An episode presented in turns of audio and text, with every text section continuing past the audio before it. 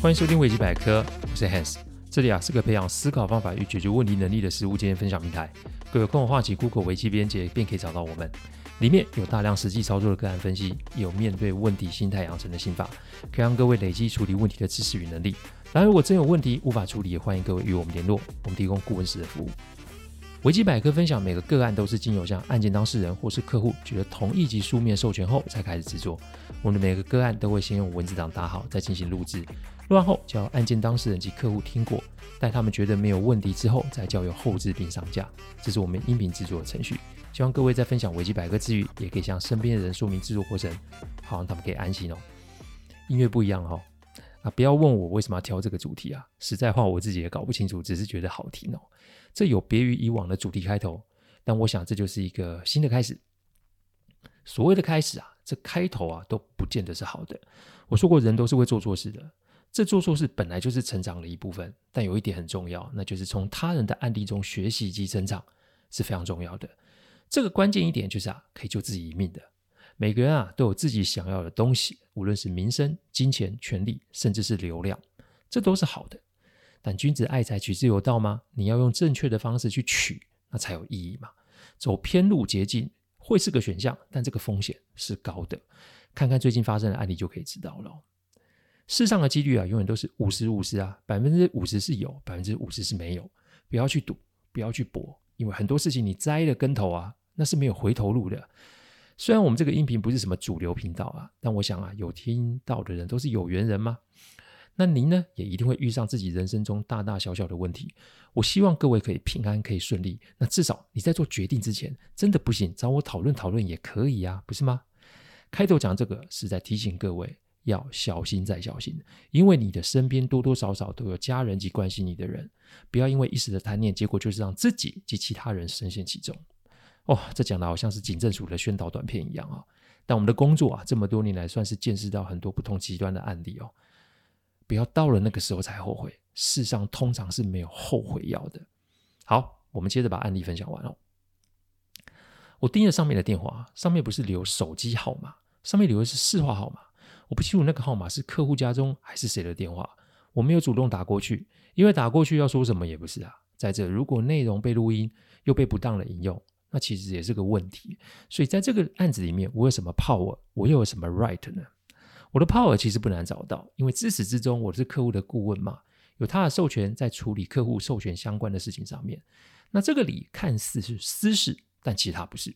我上一集有说过，我跟这位寄件的大媳妇不熟识，所以不论是他本人、他的另一半，或是客户叫他来寄，好吧，甚至是有人假冒他的名字署名来寄给我，好了，这一定跟客户还有在跟公司有关，所以对我来说，这不会是私事。那这个跟客户也是有关系的。既然这个收礼没有在跟客户合作事项里面，所以我是可以决定不要收的，不论送礼的人是谁。都一样，因此 power 就这么定下来了。那我的 right 又是什么？还记得上一集我对于 right 的定义是什么吗？是了解加选择。了解的部分在上集最后的沙推，其实大概都把送礼的对象给推出来了。那接下来就是选择的部分，我要怎么做才会比较好呢？接下来就是对怎么做，我有几点行动的步骤。第一步，不打开箱子，而且录影存证。为什么不打开？开始也许不是什么值钱的东西，不打开其实是一个保护自己的方法。假设里面装的是现金，你打开后，哪怕我立马封起来，那万一对方说：“哎，钱短少的话，这不是让我跳到黄河也洗不清了吗？”所以我要做的就是不打开，而且是要立马用手机录影，请看听清楚，录影而不是拍照，因为录影它是一个时段的记录，我是用手机直接把上面的寄件人都给录了进去。另外就是加上我个人的旁白，说明我没打开这个箱子，然后把箱子所有的角度都拍了个遍。录影重点是为了存证，再来就是如果对方。别有用心，那么这个时候就会成为我保护自己的有力的证据嘛。最重要就是强调时间，什么时间？那就是收到的时间跟我们要再行寄出的时间。哈，什么要寄出？寄去哪？这跟下面的步骤有关。第二步，直接一原址立马的寄回，上面有地址嘛，所以不用多说，我就是把这个东西原封不动的寄回这个地址。我留下了我助理的手机号码，如果什么状况，他会第一时间跟我联络。那为什么要留我助理的手机号码？因为很简单，因为从头至尾只有客户知道我的手机号码。所以这个一定不单纯。不过没关系，反正我尽我的能力保全我个人资讯就好。等到货运来收的时候啊，我再度的开启录音功能，就是证明我在一定的时间内把这个箱子做了原地寄回的动作。这个处理动作不到一个小时就结束了，还好箱子寄来的时间是中午哦，我还有时间可以处理。这万一是晚上的话，就会有点麻烦哦。第三步，不说任何话，等人来接触哦。前面的处理算是基本步骤，那接下来就是要跟对方博弈了。想想看，既然是对方主动找上门，那我就不会有下一步的动作。没事送礼过来，一定有所求。那我没打开又寄回去，无疑就是让这个事情回到了原点。因此，对方不论是想要搞我，还是想要跟我建立任何关系，这个目的无疑就是落了个空嘛。所有的事情回到了原点，那既然回到了原点，那我这里就是装作什么事情都没有发生。所以接下来我要做的就是交代助理，有任何来电是跟这箱子有关的，一定要记得把对话给录下来。不论对方问什么样的问题，都是以我不在为由，请对方留言，而且言明就是我全权授权给助理记录下任何的问题。一是不给任何的联络方式，二我是要让对方上门交代清楚，反正我又不急，而且急的人也不应该是我。如我前面说的一样嘛。所有的事情都回到原点。我前面既然已经有两段录影证明我的清白，后面又有助理做我的守门神，无论对方想干嘛，都不会有办法那么快的达成目的。其实我就是要逼对方现身吗，看他葫芦里面卖的是什么药。那你不急，那我又有什么好急的嘞？这时候啊，听众说：“那万一对方把这个事情就跟你的客户讲呢？”其实这不是不可能，但还是回到上面的逻辑与架构。我没有开，而且原箱寄回，对方他是要在客户前面说什么呢？就算是客户本人记好了，那他又要跟我说什么呢？不论对方是谁，都没有办法摆脱我设下的这个框架。意思是，对方设了这个局，我破了他的局，等对方来找我。对方只要来找我，那他就是入了我的局，这就会让我有进可攻，退可守。所以我现在来跟大家分享一段。前一阵子我有说嘛，我每天都在背《孙子兵法》，我今天来跟大家分享一段《孙子兵法》里面的内容哈。我先说说原文哦。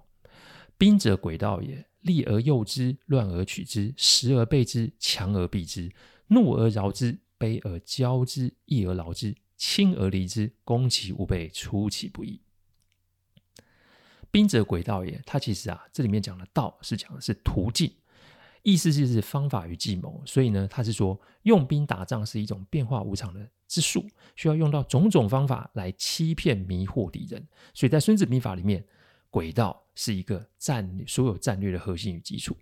利而诱之，意思是啊，如果对方贪利，那我们就用小利来引诱他；乱而取之，意思是说，如果敌营混乱，趁机攻破对方的阵营；时而备之，意思是如果敌人实力很完备，那我们就得全力戒备；强而避之啊，意思是如果敌人实力强大，我们就得暂时的退避哦；怒而饶之。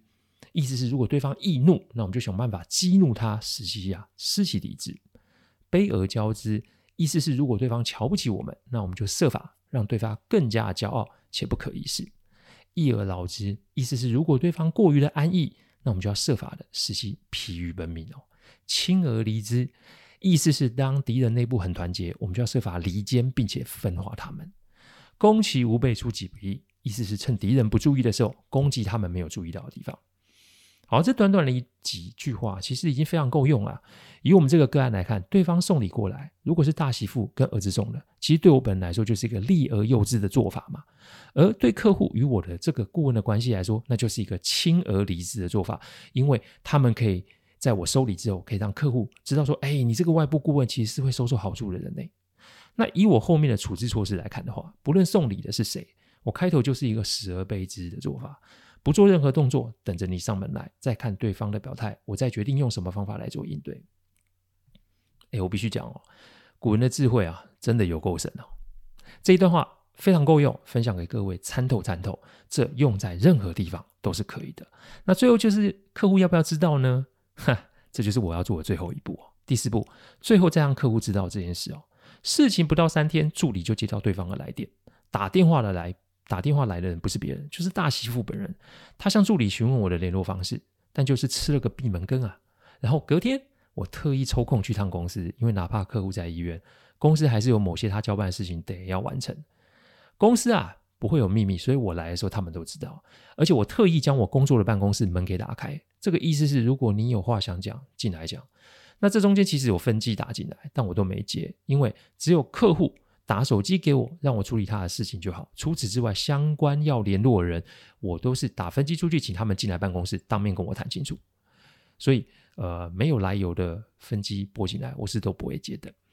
等了一个下午，大媳妇也没来找我，好吧，机会我给你了。既然你不肯来，那我就去医院跟客户说明这所有的事情的始末。客户在看完我的影片及说明之后啊，他笑笑也没有说什么，只是说啊，这个东西他并没有授意任何人去做这件事。